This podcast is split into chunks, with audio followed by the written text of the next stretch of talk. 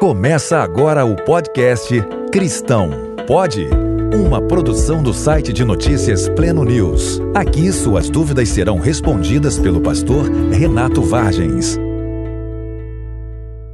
Cristão pode usar o Tinder?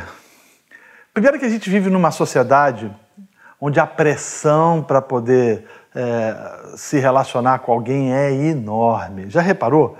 Se o menino ou a menina uh, não tem namorado, pergunta-se para ele: Você não vai namorar? Aí, quando ele começa o namoro, daqui a pouco pergunta: E o noivado? Aí o miserável fica noivo, pergunta para ele: Quando é que você vai casar? E quando casa, pergunta: Quando virão os filhos?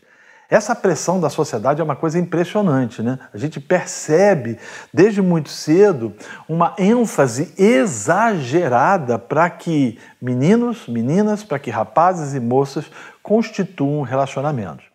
Ah, o que, que acontece? Eles é, se desenvolve ou proporciona, melhor dizendo, na cabeça deles o desejo de encontrar o par romântico que há de ser aquele que há de conviver com ele ou com ela para o resto de seus dias. A questão é que nas igrejas nem sempre é fácil, né? A gente percebe, por exemplo, que existe uma quantidade muito maior de meninas é, crentes do que rapazes o que faz com que muitas fiquem, como dizem alguns por aí, para titia. Eu lembro até de uma moça que chegou para mim há pouco tempo atrás e falou: Pastor, eu estou desesperada, fiz 24 anos e vou ficar para titia. Eu falei: Como assim que você vai ficar para titia com 24 anos de idade? Você é nova? Não, mas minhas amigas todas já estão casadas e eu ainda não. O que, que acontece é que com essa pressão, as pessoas, por não estarem conseguindo relacionamentos fortes na igreja, partem para o Tinder, na expectativa de dar match.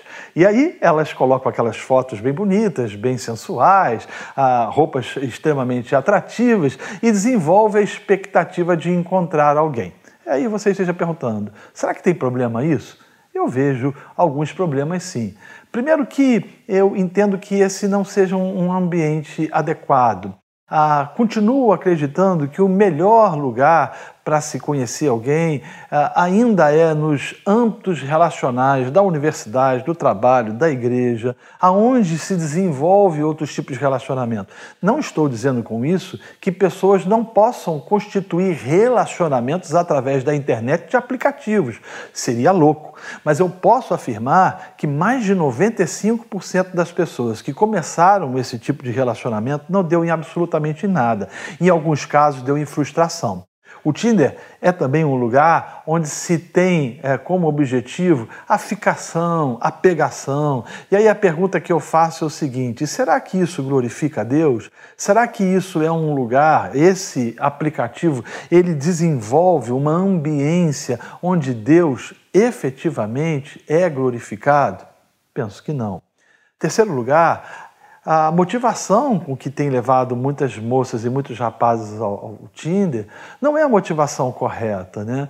É a motivação proveniente de uma sociedade absorta em pecado que quer satisfazer as suas necessidades somente, sem contudo desenvolver um compromisso que glorifique a Deus.